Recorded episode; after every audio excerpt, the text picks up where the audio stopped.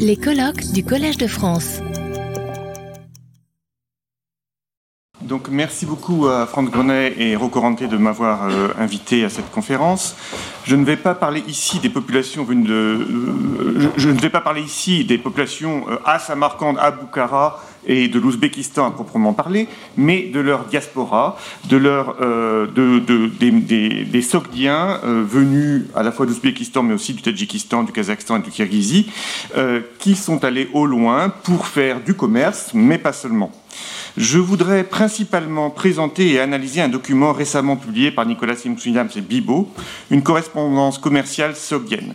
Et je vais tenter de l'analyser, de vous présenter les deux aspects, à la fois les aspects techniques, je vais commenter un certain nombre de mots précis, euh, mais aussi je vais tenter d'intégrer ce document dans une réflexion plus globale sur euh, l'histoire euh, économique de l'Eurasie, qui est l'une de mes spécialités. J'avais publié il y a 20 ans une histoire de ces marchands sogdiens à partir d'un corpus documentaire très réduit, quoique venu des quatre coins de l'Asie, et je profite donc de ce colloque pour commencer à l'actualiser avec cette, lettre. La documentation dont je disposais il y a 20 ans euh, avait ceci de très particulier que le principal document que vous voyez prouvant l'existence d'une diaspora commerciale sogdienne était d'une part isolé et d'autre part venait du tout début de leur expansion. ce texte est bien connu, il s'agit de l'ancienne lettre sogdienne numéro 2, découverte par Sir Orelstein dans une tour de garde de l'est du Taklamakan, non loin de Dunrang. Elle date de 312 et est adressée avec un sac de musc et sans doute le fils de son auteur, Nana Ivandé, à Samarkand. Avec les autres lettres du même paquet postal, elle permet de décrire un réseau sogdien présent dans les principales villes de Chine du Nord et du corridor du Kansu. Là, vous avez une représentation de ce que décrit en fait cette lettre. Elle montre un axe commercial est-ouest contrôlé depuis le Gansu et distendu sur 4000 km. Le problème que j'avais, le problème que j'ai rencontré, c'est qu'ensuite, passé ce début du IVe siècle, nous n'avons plus aucun document commercial sogdien, un temps soit peu significatif. Nous avons un contrat de vente d'esclaves rédigé à Tourfan en 639, sur lequel je vais revenir, quelques fragments minuscules de comptes d'entrée et de sortie, et surtout des attestations externes de la présence sogdienne, par exemple en direction de l'Inde, des graffitis sur les rochers surplombant l'Indus, et Pavel vient de mentionner leur importance pronomastique. Ou bien une toponymie sogdienne jusqu'en Crimée, ou encore des vies de moines bouddhiques d'origine sogdienne mentionnant leurs ancêtres marchands, ou encore des statuettes, des reliefs, des peintures dans les tombes de l'aristocratie en Chine du Nord représentant des Sogdiens, voire commandités par eux, et je n'avais notamment pas pu pleinement exploiter le corpus des tombes des chefs de communautés sogdiennes retrouvés sur les pourtours des anciennes capitales chinoises comme Chang'an, Luoyang ou Ye. Leurs épitaphes, parfois bilingues, nous renseignent sur leur trajectoire sociale et géographique et sont passionnantes. Par exemple, Yurong, qui est un chef de communauté sogdienne euh, dans le nord de la Chine, qui meurt en 693, a été à la fois marchand et ambassadeur pour la puissance dominante de la steppe de l'époque qui s'appelle les Joujan, euh, euh, en Bactriane, en Perse et sur le plateau tibétain. Mais ce n'est pas un texte commercial. Ce n'est pas une vision interne, c'est son épitaphe où il raconte sa vie, mais ce n'est pas un texte proprement économique.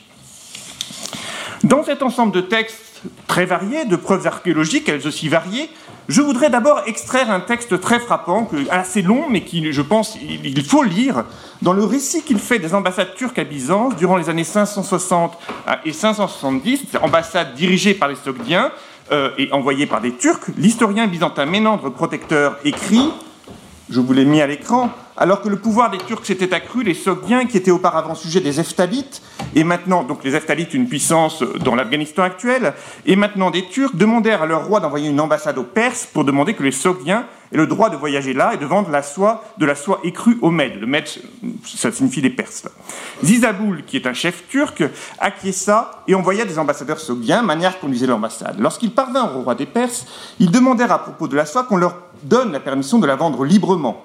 Le roi des Perses, à qui cette demande déplaisait beaucoup, pour ne pas donner dès lors à ces gens-là un libre accès au territoire perse, remit sa réponse au lendemain et continua de la repousser. Finalement, il fait, empoisonner l'ambassade. Les Sogdiens retournèrent, une partie des Sogdiens retournèrent dans leur pays très mécontents de ce qui s'était passé, et Manière, le chef des Sogdiens, saisit cette occasion et donna comme conseil à Zizaboul qu'il serait meilleur pour les Turcs de cultiver l'amitié des Romains et de leur envoyer de la soie écrue à vendre, car ils l'utilisaient davantage que tout autre peuple. Magnard ajouta qu'il était fort désireux de s'y rendre avec les, envoyés des Turcs, et ainsi Turcs et Romains deviendraient amis. Isabeau acquiesça à cette proposition et envoya Magnard et d'autres comme envoyés auprès de l'empereur romain, apportant des salutations, un don précieux de soie brute et une lettre. Je voudrais d'abord souligner l'ampleur du projet. Le projet est très net. Il s'agit bien de vendre de la soie tout en réalisant aussi un objectif diplomatique. On a souvent supposé, dans la littérature secondaire, que le commerce euh, de l'Asie intérieure serait limité à des petits mondes, small worlds, euh, locaux ou au mieux régionaux, et que le commerce lointain ne serait formé que de l'interconnexion euh, de ces petits réseaux. Or, on ne peut qu'être frappé par la clarté stratégique du projet commercial sogdien. À 6000 km de distance, Magnard sait définir l'Empire byzantin comme le principal centre de consommation occidentale et la soie comme l'un des seuls biens qui vaille la peine d'être transporté sur de telles distances. Le tribut chinois à l'Empire turc, la soie qui est mentionnée, euh, est tout récent et Magnard propose déjà d'expédier les énormes surplus à l'autre bout du continent. Je reviendrai plus bas sur ce texte. Mais encore une fois, ce texte, qui est absolument, je trouve, fascinant, euh, n'est pas un texte écrit directement par les marchands eux-mêmes. Ce n'est pas un texte économique à proprement parler. On peut en déduire une cartographie du commerce sogdien, comme vous, là j'ai représenté les différents euh, lieux qui sont euh, cités par ce texte, mais on peine à en comprendre les rouages internes. Pendant longtemps, les anciennes lettres sogdiennes ont été le seul corpus directement rédigé par des marchands. La situation n'a évolué qu'en 2010 et surtout 2015, lorsque Nicolas Sims Williams et Bibo ont publié un groupe de 12 documents sogdiens trouvés dans la région de Khotan, donc au Xinjiang chinois actuel, en deux articles parus dans le Journal of the American Oriental Society. Leur origine précise au sein de cette région est inconnue. Ils sont apparus sur le marché de l'art où ils ont été confisqués. C'est la région de Khotan, c'est tout ce qu'on sait. Ils faisaient partie d'un ensemble de documents chinois khotanais tibétains, et donc sogdiens, et ils ont été achetés par le musée de l'université Genmin à Pékin. On ignore s'ils ont été retrouvés ensemble ou s'il s'agit d'un regroupement artificiel effectué par les pillards. Certaines mains semblent d'une paléographie, euh, euh, semblent d'une paléographie assez tardive, très déliée, d'autres plus conservatrices. Parmi ces douze documents, quatre sont de tout petits fragments de comptes. Je vous montre juste euh, voilà, ce type de, documents, mentionnant soit des, dettes exprimées en sapec chinois, soit des ventes de tissus de coton, ce qu'on trouve assez souvent dans la documentation soviétique, ou de moutarde ici. Ils sont proches d'un document très fragmentaire de la British Library, retrouvé par Stein à Mazartag. Les autres, lettres sont, les autres documents sont des lettres très fragmentaires, et parfois seuls deux ou trois mots sont préservés. Un seul texte, presque complet, fait exception. La lettre numéro 5, dont je vais lire le début dans la traduction de Sims Williams, avec, en mettant euh, la traduction française euh, euh, à l'écran. A letter and respectful message to the noble lord, my great hope, greater than every hope, the dear, excellent, revered master, Anyan. From his well-wisher and friend who is without service and who has not arrived at service, his insignificant servant, Tarsish Vande, a respectful message and much homage to your honor. If you are well, we rejoice. We too, by God's help, are well up to the present day. Please don't worry on uh, our account. But you were unjust, insofar as you were accusing me, your insignificant servant, saying, Tarsish Vande has taken my profits.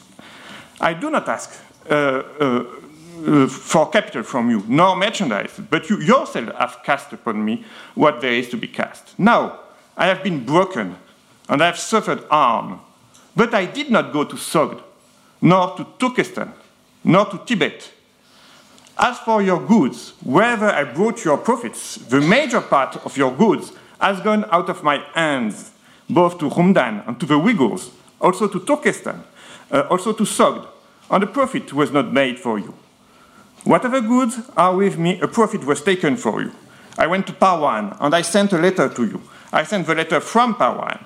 I hear a broken man. I've sent letter after letter, and your honor has not done likewise. Je m'arrête ici. La lettre se poursuit longuement par des démêlés détaillés de l'expéditeur Tarsis Vendée avec un autre petit euh, marchand. Tarsis Vendée, l'auteur de notre lettre, porte un nom bien, et d'ailleurs euh, Pavel Laurier vient de parler de Tarsic serviteur de Darsich. Je me suis tout de même demandé, mais ce n'est pas du tout certain, si l'invocation de Dieu au début de la lettre, en une formule par Bagui Zahor, euh, qui n'est ni musulmane, ni chrétienne, ni bouddhique, ne pourrait pas en faire un manichéen, car on trouve des parallèles manichéens postérieurs à Tourfan. Un texte ambigu et incomplet euh, du Mont Mouk, donc des archives du roi des Wastich euh, euh, cachées en 722, cite cette formule aussi, donc ça pourrait aussi éventuellement être pansogdien. quant à Anyan, il porte un nom mixte, mi-chinois, An, qui est le nom des gens originaires de Bukhara dans les textes chinois, et Yan, qui est sogdien. L'argumentation est claire. Accusé d'avoir empoché les bénéfices de la vente des biens à lui confiés par son patron ou correspondant, euh, Anyan, euh, le patron Anyan, Tarsid Vendée commence par lister les régions où il ne s'est pas rendu, Sog, Turkestan, Tibet, puis celles où ont été expédiés les biens d'Anyan, Rumdan, les Ouïghours et le Turkestan, et enfin l'endroit où, il s'est rendu, Parwan, d'où il écrit. L'espace est ainsi découpé en grandes régions. Tibet, Turkestan, Sogd, auxquelles il faut sans doute ajouter les Ouïghours, auxquelles s'ajoutent deux villes, Rumdan et Parwan. Chacun, chacun des. Euh, oui, par, par j'avais souligné par Bagizawar là. Euh, chacun des termes géographiques mérite un commentaire. Tout d'abord, Sogd, Zgoudou, en fait, dans, le texte. Dans ce contexte de grandes régions listées à côté du Tibet ou du Turkestan, il s'agit incontestablement de la Sogdiane. Le nom, avec la métathèse Goudou, habituelle en sogdien, est intéressant. Car on hésitait sur le sens d'un autre mot, et je suis très content que Pavel m'écoute, euh, euh, celui de Sugdikestan, que l'on rencontre dans une inscription funéraire sogdienne de Chine du VIe siècle, la stèle funéraire qui se trouve à l'entrée de la tombe de, de, un grand marchand sogdien.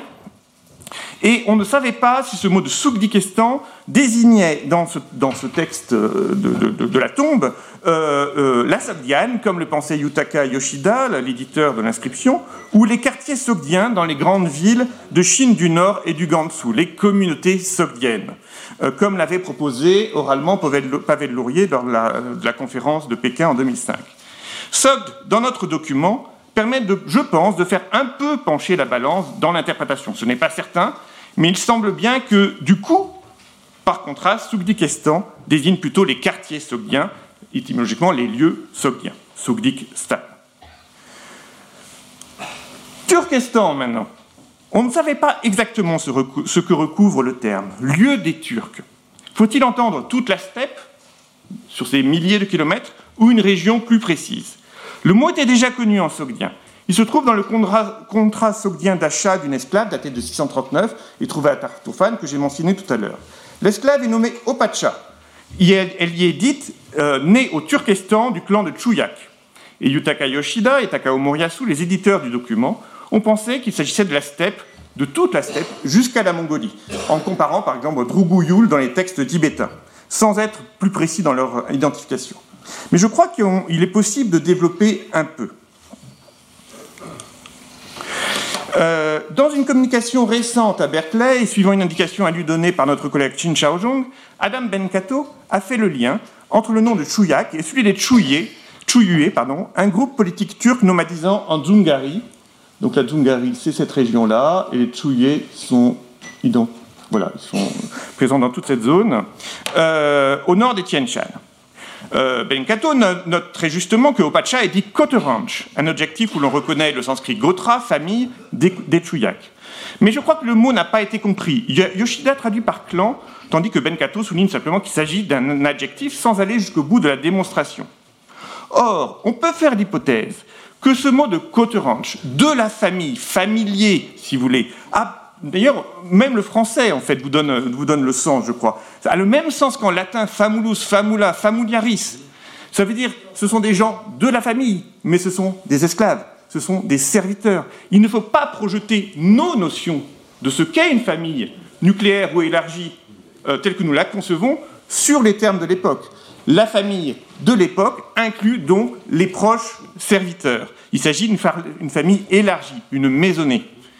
Euh, Opacha est donc une esclave du groupe des Chuyé, revendue par l'intermédiaire d'un marchand sogdien, au moment où les Chuyé viennent depuis le flanc nord des Tien Shan participer à des opérations militaires contre un, royaume voisin de Turfan, qui est Karachar. Euh, il n'y a nul besoin de la lier au groupe d'esclaves fait par les Chuyué à Karachar l'année précédente, en 638, qui ne pouvait certainement pas être dit de la famille. il venait d'être capturé. Je crois donc, pour revenir à notre document, que Turkestan désigne l'interface entre sédentaires et turcs sur le flanc nord des Tiernechan, comme je vous l'ai indiqué ici, où se trouvent les Chuyue et non pas la steppe lointaine de Mongolie. Dans notre texte, Tarsit énumère en effet le Turkestan aux côtés d'eux et donc en opposition aux Ouïghours, qui eux résident incontestablement en Mongolie.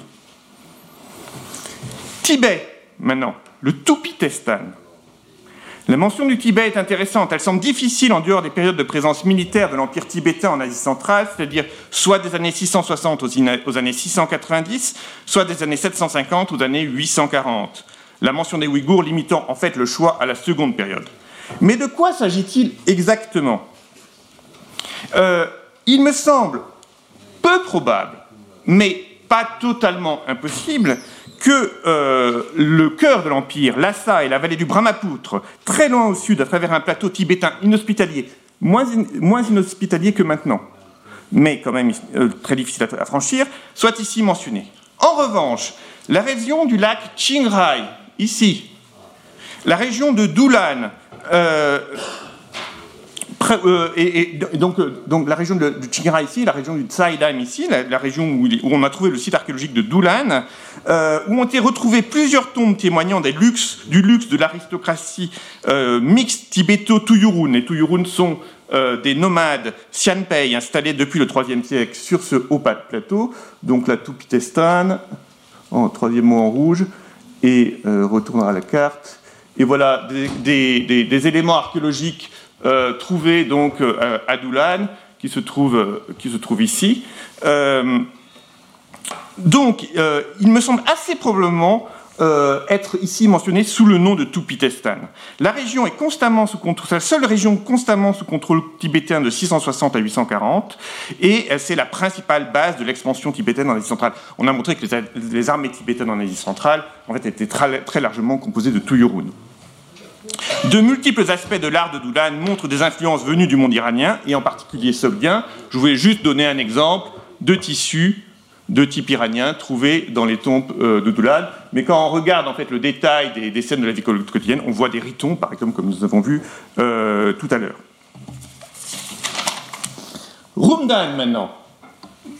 Il s'agit bien sûr de Chang'an, la capitale des Tang, l'actuelle Xi'an, anciennement Xianyang sous les Qin, prononcé Rumdan, qui était déjà mentionné sous le nom dans l'ancienne lettre 2. La mention de Rumdan et non de la Chine, le Chinistan, dans les textes sogdiens, terme très bien attesté, est étonnante. Je me suis demandé, mais là encore, il, ne s'agit que d'une spéculation improuvable, si elle ne pouvait pas s'expliquer par une période de disparition ou d'affaiblissement du pouvoir politique chinois, qui n'est plus désigné que par métonymie par le nom de sa capitale. Mais je reconnais que c'est spéculatif et que nos marchands ont simplement envoyé des, ont pu envoyer des biens à la capitale. Les Ouïghours, maintenant, donc tout au nord. Les Ouïghours ne posent pas de problème en eux-mêmes, malgré la forme un peu étrange du nom. Ils prennent le pouvoir en Mongolie durant un siècle des années 740 aux années 840, et il y a eu sans doute durant les années 610-630 une brève période durant laquelle les ancêtres des Ouïghours ont contrôlé la Mongolie, et même Turfan, d'après les sources chinoises, et durant laquelle a été rédigée l'inscription de Roy Stolgol que j'ai contribué à éditer. Mais il est probable que les Ouïghours ne portent pas ce nom à cette époque et cette datation serait incompatible avec la mention du tiret. Enfin, Parwan, que vous avez ici. On sait depuis longtemps, au moins depuis Pélio, qu'il s'agit d'Aksou, au nord-ouest du bassin du Tarim, qui est dénommé ainsi euh, dans les sources arabes et dans d'autres sources sogdiennes, comme le Marnamag. Un itinéraire direct Khotan-Aksou est d'ailleurs cité dans le Sintangshu. De toute cette toponymie, à la fois géographique et politique. On peut, je crois, déduire de manière assez vraisemblable la date du document. La mention des Ouïghours interdit toute date antérieure à 744, lorsqu'ils s'imposent en Mongolie, et postérieure à 840, lorsqu'ils en sont chassés. Cela correspond à quelques années près à la présence tibétaine, euh, au second épisode de présence tibétaine en Asie centrale. L'expansion militaire tibétaine à partir de 763 au Gansu les Tibétains vont s'imposer progressivement en partant du sud, vont remonter le Gansu et s'imposer sur toute cette zone. Euh, euh, les guerres qui ravagent la région rendent difficile l'envoi de biens vers Chang'an. Que l'on songe donc aux difficultés du pèlerin Wukong à rentrer en Chine en 790.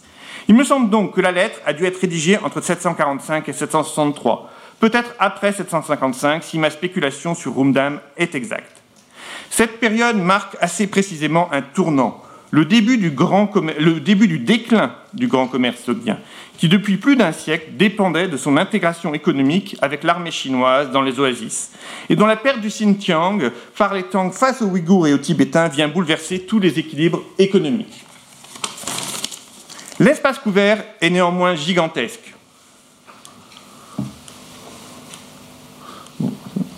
Voilà une représentation graphique des, régions, euh, euh, mentionnées euh, dans, notre texte. 3500 km de Rumdan à la Sogdiane, 1500 de Doulan à Karabalgassoun, et le double s'il s'agit de, non pas de, Doulan, mais de Lhasa, le cœur de l'Empire tibétain. Surtout, ce, texte nous donne la première confirmation interne, cette fois-ci, euh, de l'ampleur de vue prêtée aux marchands sogdiens par le texte de Ménandre Protecteur que j'ai cité longuement tout à l'heure. Là où Magnard pouvait conseiller Zizaboul entre plusieurs marchés, l'iranien, le byzantin, à partir de soie chinoise envoyées dans l'Altaï, notre Tarside Jandé peut dispatcher des marchandises sur un espace d'au minimum 5 millions de kilomètres carrés. Or, ce n'est qu'un subordonné un facteur qui agit depuis une oasis assez secondaire. Aksou est une petite oasis. Cela laisse supposer chez les marchands principaux de Samarcande ou Boukhara une vision de plus grande ampleur encore. Avec l'ancien être 2, le texte, ce texte, euh, euh, le texte de Ménandre et cette lettre, on possède maintenant trois preuves bien réparties dans le temps du fait que les marchands sanguins ont bien eu une vision euh, géopolitique et commerciale globale à l'échelle de toute l'Asie. Les sources externes qui le disaient, unanimement présents partout, sont confirmées par ce témoignage interne, par la vision de l'espace asiatique qu'il faune. L'Eurasie intérieure a donc bien été, pour quelques grands marchands, conçu comme un marché global, pour la soie certainement, et sans doute aussi pour quelques autres produits de très grand luxe comme le musc ou l'argenterie. C'est la première fois dans l'histoire humaine euh, et il y a bien eu une globalisation archaïque en Asie, dont ces textes sur les marchands sogdiens forment les premiers témoignages incontestables. Je n'ai pas dit l'origine. Nuance importante. Euh, mais l'on doit concéder que cette première globalisation archaïque ne l'a été sans doute que très brièvement et par éclipse, à l'initiative de ces marchands centraux, sans que des relais locaux s'installent et se structurent. Les affaires de Hanyang et Tarsish Vendée se déroulent au moment de l'effondrement économique chinois en raison de la rébellion d'Anushan en 755. Ils sont certainement emportés par lui. La globalisation ne se fait pas.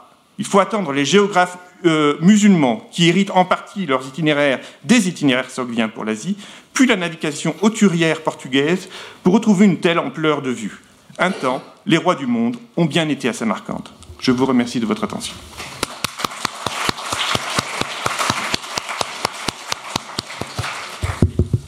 Euh, oui, on a encore un petit peu de temps. Euh, j'aurais juste euh, deux petites remarques à faire ponctuelles. le commerce probable à Doulan, je pense aussi que le, Tibet doit, ça doit être Doulan. ce, qui attirait avant tout, ce qui pouvait attirer avant tout les marchands saoudiens à Doulan, c'est le musc. Parce que c'est la région, par excellence, euh, où on, collecte le musc. Euh, Marco Polo a séjourné un an avec son père et son oncle euh, à, enfin, je plus, enfin, un peu plus au nord, et, il était, et, on voit très bien que ce qui les a ce qui les intéressait dans cette station, c'était la proximité de, des, des, grandes, du marché du musc. Le Sogd, Sougd, je suis bien d'accord que c'est Sogdiane, mais alors J'aurais peut-être une proposition un peu intermédiaire entre quartier sogdien et sogdian global.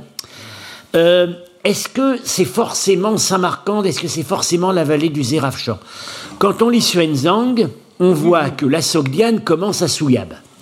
Euh, c'est-à-dire, euh, la Sogdiane est réputée commencer pas loin, en fait, de, de la zone. voilà, la Sogdiane commence ici. J'ai pensé. Et c'est exactement pour ça que j'ai mis Sgoudou, Sogdou. Voilà. Euh, qui s'étendait jusque-là, sachant que les dernières colonies sogdiennes et les dernières villes sont là. Et j'ai fait commencer Turkestan seulement. Euh, seulement, seulement un peu plus, un peu Et en plus, si on est bien dans le troisième quart du 8e siècle, euh, c'est une époque de, c'est une époque florissante pour Souyab. C'est vraiment l'époque. Donc ça pourrait peut-être être en fait, euh, voilà, la, zone, les extrémités nord-est de la, de la grande zone de présence sogdienne. Retrouvez tous les contenus du Collège de France sur www.colège-2-france.fr.